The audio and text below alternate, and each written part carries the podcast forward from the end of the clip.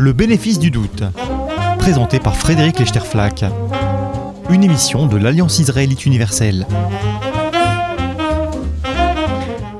Bonjour à toutes, bonjour à tous et bienvenue dans le bénéfice du doute, le rendez-vous hebdomadaire de l'Alliance israélite universelle sur RCJ. Nous avons le plaisir d'être en compagnie de deux invités cette semaine, le professeur Armand Abécassis, bonjour. Bonjour. Professeur honoraire à l'Université de Bordeaux, directeur d'études à, l'Alliance euh, israélite universelle et Fabienne Saban, bonjour. Bonjour. Vous êtes euh, créatrice et coordinatrice du programme Atora et à travers à l'Alliance. On va, on va en parler puisqu'il y a euh, de très euh, riches euh, choses, un programme très riche qui, qui, attend, qui, attend toutes les personnes que, nous allons, à qui nous allons nous adresser, puisque on va le voir, vous adressez aussi bien aux professionnels de, la santé que du droit qu'aux décideurs en général.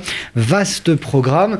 mais si vous le voulez bien, nous allons commencer tout d'abord avec vous. Armand Abécassis, vous travaillez donc, vous, vous, vous, dirigez le Bet à Midrash, c'est ce cycle euh, d'études destinées là aussi aux adultes. Mais ce qui est très intéressant, c'est que euh, finalement vous adressez aux adultes qui euh, veulent étudier, mais qui ne savent pas étudier. C'est d'ailleurs tout, tout, ce qu'il y a d'innovant et, de, de oui, d'innovant et, qui change de, de la pratique que l'on peut voir ailleurs. D'ailleurs, ce cycle s'appelle Apprendre à étudier. Comment apprend-on à étudier? D'abord, en répondant à la question mmh. très importante et centrale dans le judaïsme, qu'est-ce qu'un texte? On, se commence par là. On, se confronte à un texte, qu'est-ce qu'un texte Alors les gens le lisent, et puis ils comprennent ce qu'ils comprennent, mais ils ne savent pas que le, texte est un objet. Comme, comme le savant travaille sur une matière indépendante de lui, ben, le lecteur d'un texte, surtout biblique, euh, ou religieux d'une manière générale, ou même de philosophie, un texte est un, est un, objet à étudier, il a ses lois internes, il a ses lois de composition, il a son vocabulaire, il a et pas simplement des idées qu'on qu'on dégage pas la traduction directement parce qu'on connaît la langue originelle, mais, mais que veut dire un texte? Et on se trouve devant un texte, du point de vue de la Torah, qui, qui a perdu son auteur. Et Dieu, Dieu, Dieu ne répond pas, Dieu ne parle pas. Le, texte est là, mais son auteur n'est pas là. Il a, perdu aussi son, son, son, son, auditeur, son, lecteur. C'était l'hébreu. Euh, le juif n'est pas hébreu. Il, il, il succède à l'hébreu, mais, mais, mais, le juif, c'est le juif. Il est dans une situation historique, sociologique, etc., différente de celle de l'hébreu. Donc il a perdu aussi son récepteur, on dirait. Puis il a, il a perdu l'environnement culturel. Quand la Torah est donnée au Sinaï, on est dans un monde culturel absolument différent euh, au cours des générations. Alors qu'est-ce que vous voulez faire? Un texte qui est finalement absolu. L'auteur n'est pas là pour me dire que c'est comme ça qu'il faut le lire. Le récepteur n'est pas là pour me dire comment au Sinaï il a, compris ou comment du temps d'Isaïe il l'a compris.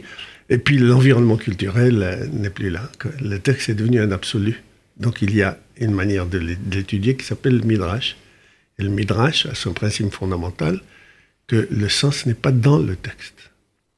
Euh, si j'ai dit que le sens est dans le texte et qu'un jour on arrive à, le saisir, ce texte, bien je verse dans le christianisme mon esprit, communie avec l'esprit de Dieu quand il dictait le texte à Moïse et qu'il pensait à cette signification. Et moi, je viens de trouver cette signification dans le texte.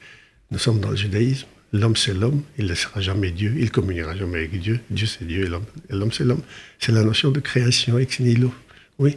Donc, qu'est-ce qu'un texte? Comment je vais me débrouiller ben, Par l'interprétation? Que dire l'interprétation? Mhm. Je suis dans une situation, un environnement culturel précis. C'est à partir de cette situation de lecteur que j'interroge le texte pour voir comment il fonctionne. Et pour essayer de solliciter une signification à, partir de laquelle j'entre dans le texte, moi, et je l'assume. Et le texte devient mon, devient mon texte. C'est ce qu'on appelle symboliquement entrer dans l'alliance. Ça, c'est plus clair. Pourquoi on ne l'explique pas aussi clairement? Simplement, savoir que le sens que vous trouvez au texte, c'est votre sens, c'est votre fenêtre dans le texte. Et sur quel texte euh, travaillez-vous euh, Proposez-vous de travailler, Armand Bécassis Proposez-vous d'étudier, puisque ces, ces conférences et ces cours ne, sont pas, ne s'adressent pas aux personnes qui, qui pratiquent, qui connaissent l'hébreu. Euh, Vous travaillez sur des traductions, donc, également? Oui, oui, bien sûr, mais seulement celui qui enseigne le texte en hébreu, parce que c'est un principe aussi, nous travaillons sur des textes, le Beth Midrash ou, le, ou le séminaire à Torah et à travers, ne, ne se réduit pas à des conférences. Il y a trop de conférences, et puis la conférence, les conférences ne changent absolument rien. On est emballé pendant une heure et demie, on, est, on félicite celui qui l'a dit, etc. Et puis le lendemain, on oublie, et ça ne change en rien sur la conduite. Ouais. Non, euh, on travaille sur des textes de telle manière que ceux qui ont suivi le séminaire ou le Beth Midrash, quand ils disent le judaïsme a dit cela, ils sont capables de dire oui, j'ai étudié ce texte dans la Gemara, j'ai étudié ce texte de la Torah, voilà ce que Rachid dit de ce texte, là ça devient, c'est ce qu'on appelle la connaissance véritable et, et- et surtout la connaissance assumée. Alors nous avons par exemple dans le Beth Midrash euh, plusieurs cours. Bah, il, est- euh, il y a par exemple un cours euh, par Bernard, Bernard Marouani, qui est un cours qui a, qu'on a- qui, qui a débuté cette année. hein. il se fait tous les 15 jours le mercredi, Un mercredi sur deux. un mercredi sur deux. Et euh, au, au 6 rue Michel-Ange, donc à l'Alliance Safran, oui.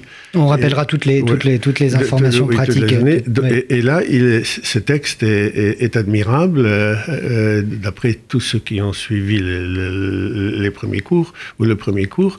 Et, et- et il dit véritablement, concrètement, euh, ce que veut dire un texte, et pourquoi ce mot est là, et comment ça travaille, quel est le processus, quelle est la logique, quelle est la...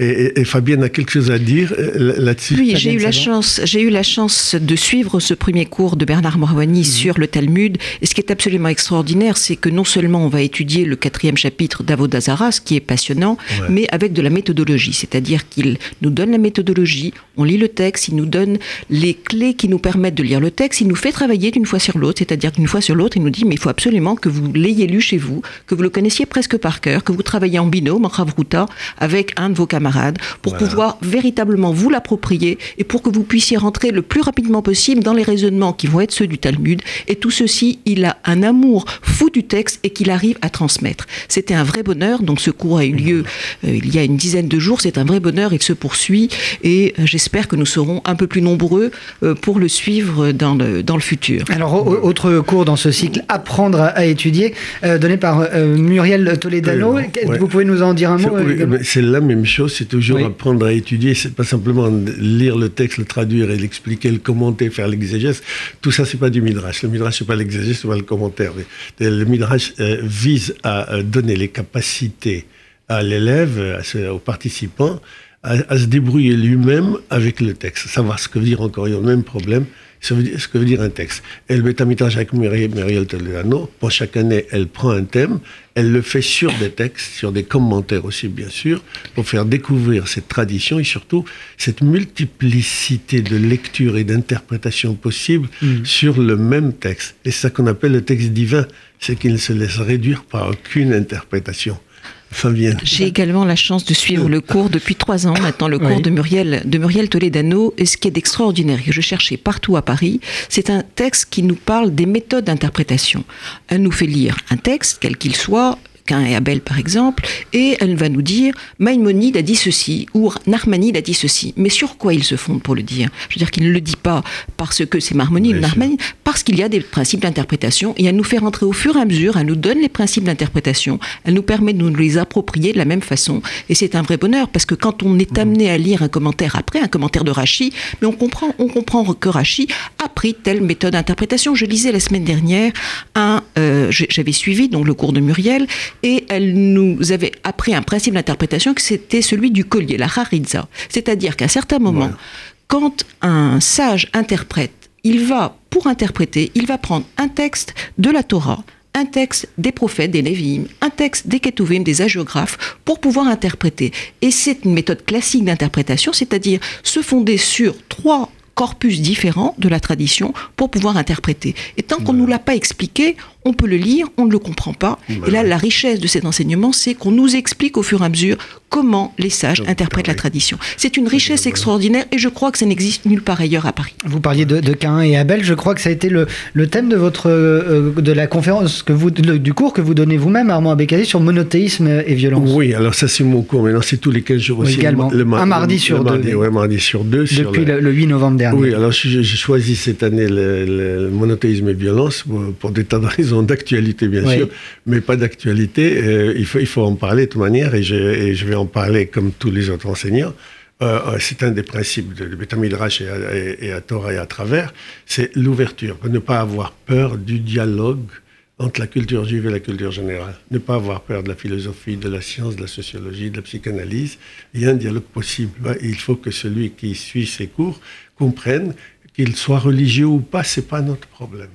Qu'il comprenne que la culture juive est une culture, comme les autres cultures, fondée sur une histoire, sur une littérature, sur une connaissance, et surtout pour moi, en tant que philosophe, sur une pensée très profonde qui, qui, est à la hauteur de toutes les autres pensées grecques ou peu importe ici, ou toutes les, autres religions, toutes les, les, autres théologies. alors, donc je choisis aussi par rapport au judaïsme, parce qu'il y a des textes dans la Torah insupportables du point de vue de la, de la, violence. Ben, des textes insupportables. Les dix plaies, bien sûr, il fallait sortir d'Égypte. Mais puisque Dieu est Dieu, il ne pouvait pas toucher le cœur du Pharaon par une grâce pour le faire le réveiller au principe de la morale et de la liberté, du respect de la personne humaine. Qu'est-ce qu'il avait besoin? Oui, non, mais c'est Dieu qui sait ce qu'il fait. De, quoi tu te mêles? Ben, sait ce qu'il fait, il faut y croire. Ça prouve qu'il il a voulu sauver. Dieu est sauveur, oui, bien sûr. Je ne nie pas que Dieu est sauveur. Mais qu'est-ce que cela signifie pour moi? Pas il y a 2000 ans ou 3000 ans.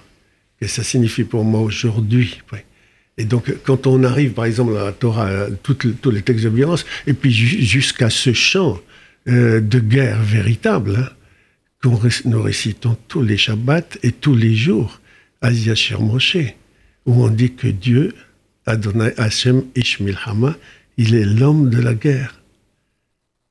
Il a une personnalité guerrière, Dieu.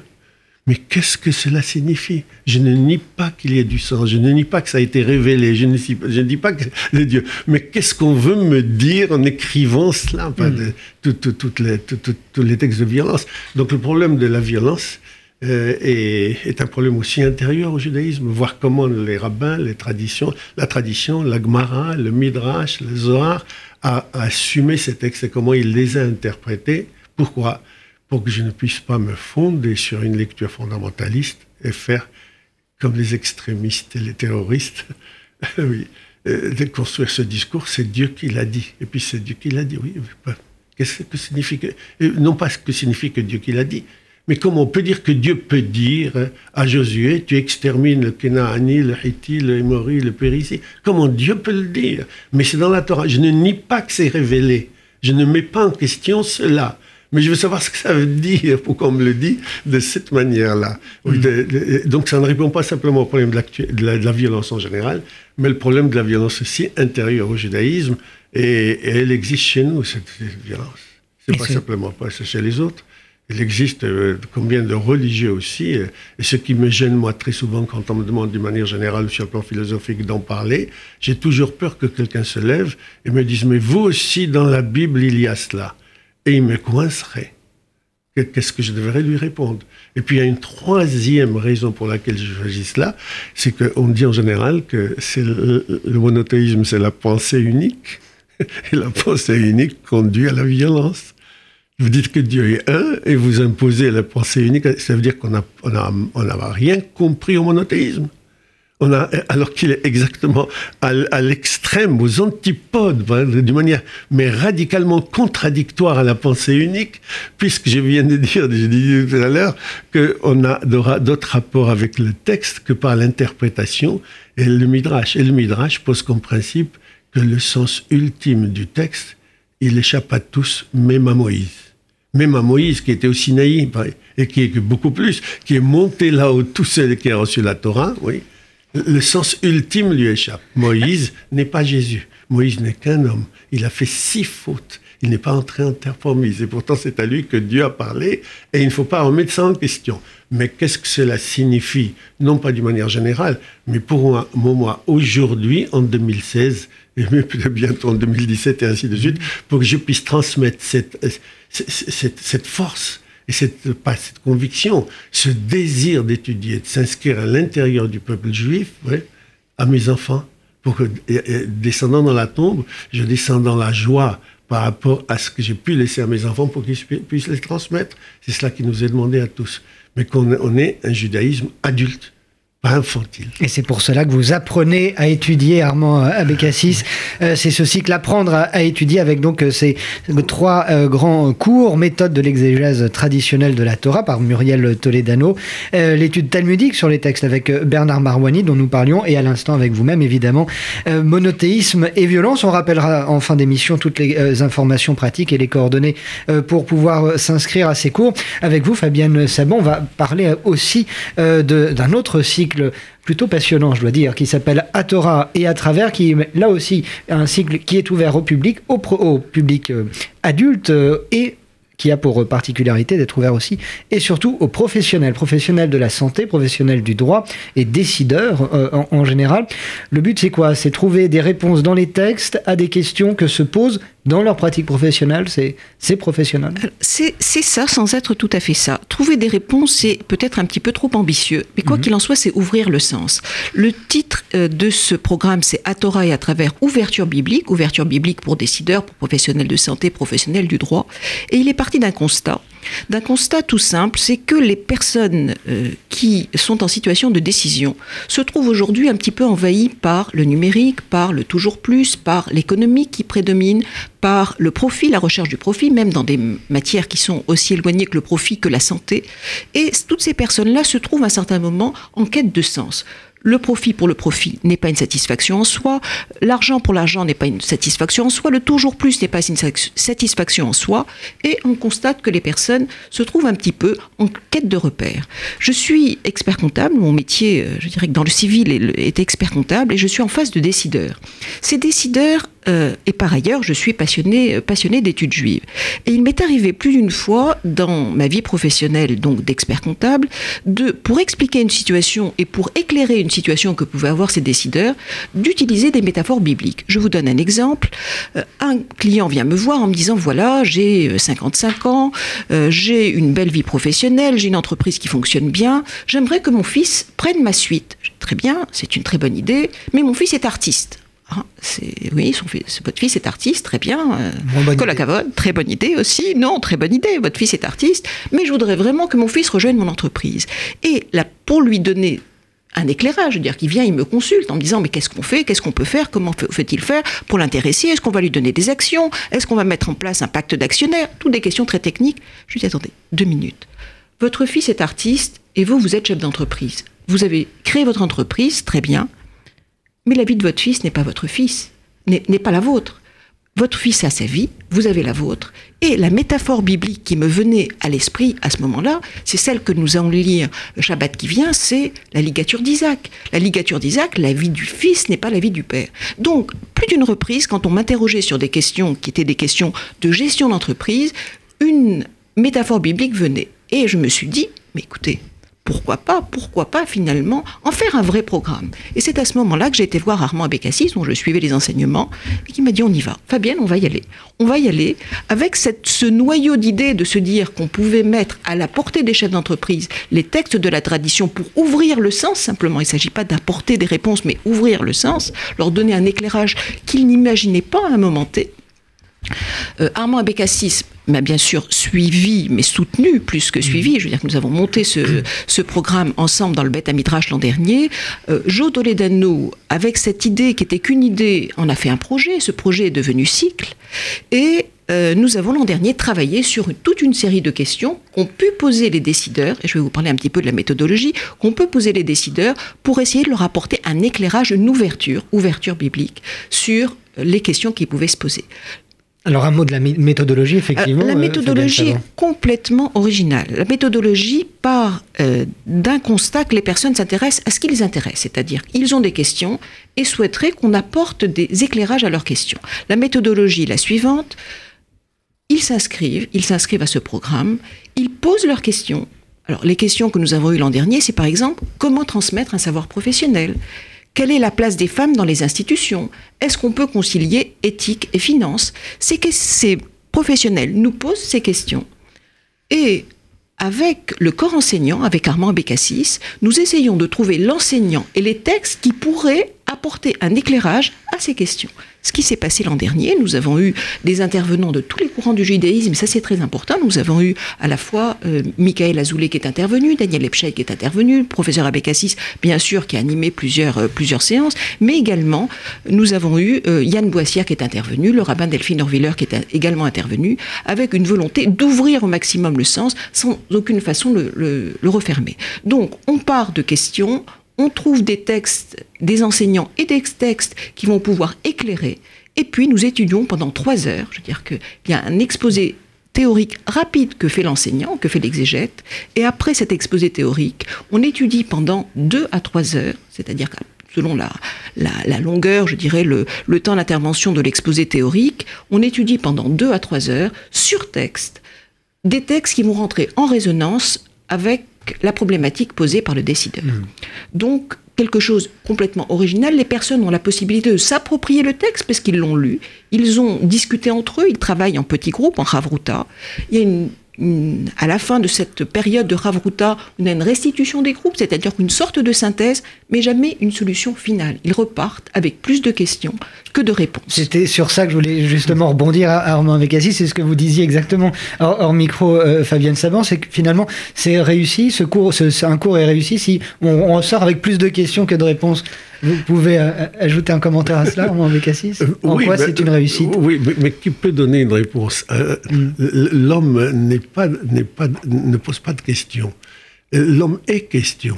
Je désire et je mourrai sans avoir jamais répondu à ce désir pour le combler. Sur le plan intellectuel, sur le plan affectif, je vise, mais je rate tout le temps et je pose des questions. Et, la question est plus importante que la réponse. La, réponse, elle vous emprisonne, c'est fini, vous êtes dans le dogme, dans la, dans la, conviction, dans la certitude, vous avez quitté l'humain à la manière dont le pense la Torah ou à la manière dont le pense la tradition juive. L'homme est question, est, question perpétuelle euh, qu'il faut approfondir par rapport à la situation où on est et surtout par rapport aux relations qu'on a avec les autres. Un mot, oui. tout à fait. J'aimerais vous, vous conter une petite anecdote. Nous avons étudié l'an dernier, parmi les questions que nous avons eues, une des questions était comment faire face aux personnalités nuisibles face aux personnalités nuisibles. Et le rabbin qui avait animé cette séance, c'était le rabbin euh, Norbert Abenaïm, qui l'avait merveilleusement animé, et nous avait apporté des textes relatifs à Laban et Jacob. Laban s'est mal comporté vis-à-vis de son gendre Jacob, lui a donné euh, la femme qu'il ne voulait pas en premier alors qu'il aurait souhaité l'autre, il a donné Léa ou lui donné Rachel.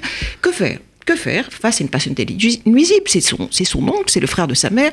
Comment peut-on se comporter? Et donc, nous avons une discussion très animée sur ces textes-là. Et nous sommes partis avec plus de réponses. Et puis Shabbat, Shabbat, je fréquente la synagogue Legno, et un certain nombre de membres de la communauté Legno viennent à Torah et à travers. Et l'un des participants m'interpelle euh, pendant le kidouche en me disant oui mais j'ai réfléchi mais on a apporté telle réponse mais c'est peut-être pas tout à fait ça et jusqu'à donc on en a parlé pendant le kidouche ça durait 10 minutes un quart d'heure et on se promenait dans la rue pour rentrer chacun chez soi et on continuait à discuter sur ce qui avait été ce dont il avait été question le jeudi d'avant. Tout ceci pour dire que ça interpelle les personnes ça les met dans un système de questionnement qui ne s'arrête pas et là, je me dis, c'est tout gagné. C'est tout gagné. Quand on continue à parler Shabbat de ce dont il s'était agi euh, jeudi soir, c'est merveilleux. Et ce cycle donc euh, de, à Torah et à travers court tout au long de l'année. On peut s'inscrire euh, à, quel, à, quel moment de... déjà, nous avons 10 séances dans l'année. Le mhm. principe est, conçu sous une séance par mois, le soir, précédée d'une collation. C'est très important. Une, une collation de très bon niveau préparée par Martine Azen avec amour et, et et, et, attention. Et compétence et attention, tout à fait. Donc ça, c'est important. Donc c'est un jeudi par mois. Mhm. Pour le programme santé, on va en parler, c'est plutôt le mercredi. Cette année, euh, on va on parler, on parlera un petit peu plus tard mhm. du programme santé, du programme, euh, du programme droit. Euh, une séance, trois heures tous les, tous les mois. On peut s'inscrire euh, vous allez certainement aux coordonnées que vous donnerez, vous donnerez un petit peu plus tard. On est, nous avons une séance inaugurale qui euh, va réunir les trois cycles d'études le 24 novembre. Venez le 24 novembre. Prévenez-nous quand même parce qu'on aimerait avoir une collation à la hauteur de vos attentes. Prévenez-nous pour qu'on puisse euh, vous accueillir dans les meilleures conditions possibles. Venez à la séance inaugurale du 24 novembre où le thème choisi par le professeur Abécassis est... C'est qu'est-ce qui fait loi dans la loi? Vaste programme. Il nous reste, il nous reste une minute trente, deux minutes maximum. Euh, Fabienne Saban, est-ce que vous voulez nous, effectivement, nous donner les grandes lignes de, de d'Atora et à travers pour les professionnels du droit et de oui, la santé écoutez, donc face, face à ce qui s'est passé l'an dernier, le succès l'an dernier, nous, Oui. avons, euh, nous avons décidé de l'élargir aux questions que pouvaient se, pas- se poser dans les matières d'éthique médicale pour les professionnels Mhm. de la santé, et pareil en matière d'éthique juridique que pouvaient se poser les professionnels du droit.